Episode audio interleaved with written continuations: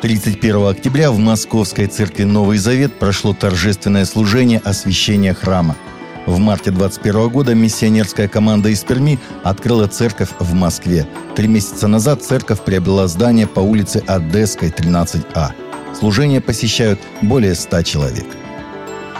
«Голос мучеников Корея» выпустил новый короткометражный фильм к Международному дню молитвы за гонимых христиан – в это воскресенье христиане примерно из 100 тысяч церквей в 130 странах мира соберутся вместе, чтобы помолиться за преследуемых верующих.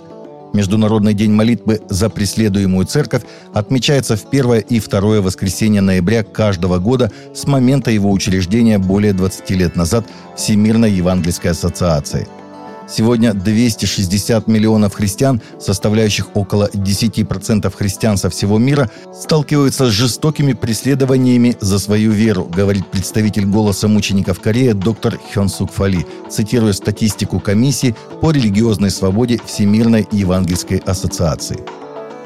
В Русской Православной Церкви призвали избежать раскола общества вокруг темы вакцинации. Мы не должны превратить проблему вакцинации, равно как и другие острые проблемы, которые могут возникать в нашем развитии, в фактор национального разделения, заявил во вторник на пресс-конференции в Москве замглавы синодального отдела по взаимоотношениям церкви с обществом и СМИ Вахтанг Кипшидзе – 2 ноября Папа Франциск направил послание генеральному директору ФАО по случаю открытия Всемирного совещания по искоренению детского труда в сельском хозяйстве, сообщает Vatican News.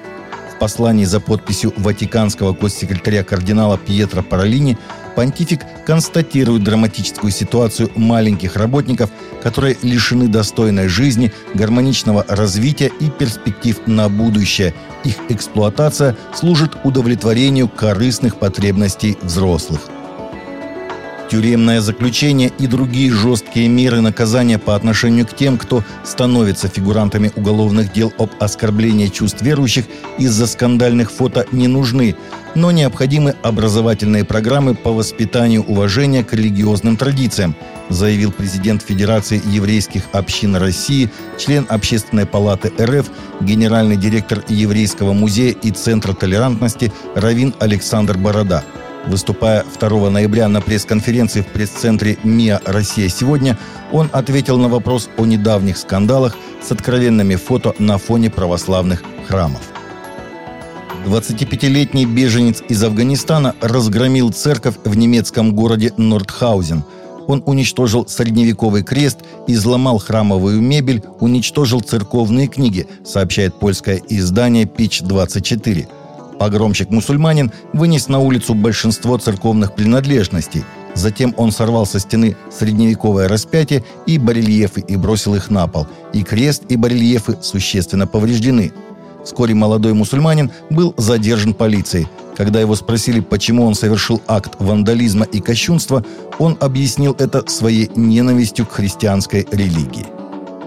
Двое христиан были убиты в результате нападения на церковную службу в южном штате Кадуна, Нигерия. В воскресенье 31 октября еще восемь человек были убиты в ходе предыдущих нападений на христианские деревни, сообщают источники. По словам церковных лидеров, десятки христиан были похищены с воскресной службы после нападения на баптистов в деревне Какао-Даджи, округ Чекун – Джозеф Хаяб, председатель отделения штата Кадуна Христианской ассоциации Нигерии, посетовал, что нигерийское правительство не способно до сих пор остановить подобные нападения.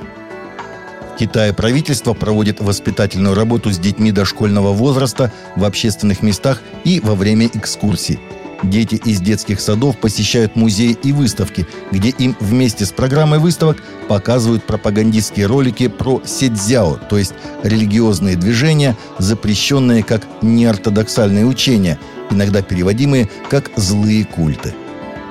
Американский проповедник Франклин Грэм ответил на комментарий премьер-министра Великобритании о климатическом кризисе, заявив, что время до Божьего суда истекает – в своем твиттере американский евангелист предупредил, что до полуночи одна минута на часах Господа и его суда над теми, кто не принимает Иисуса Христа.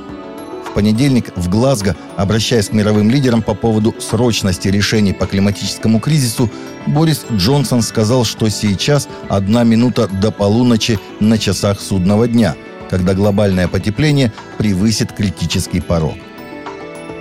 Таковы наши новости на сегодня. Новости взяты из открытых источников. Всегда молитесь о полученной информации.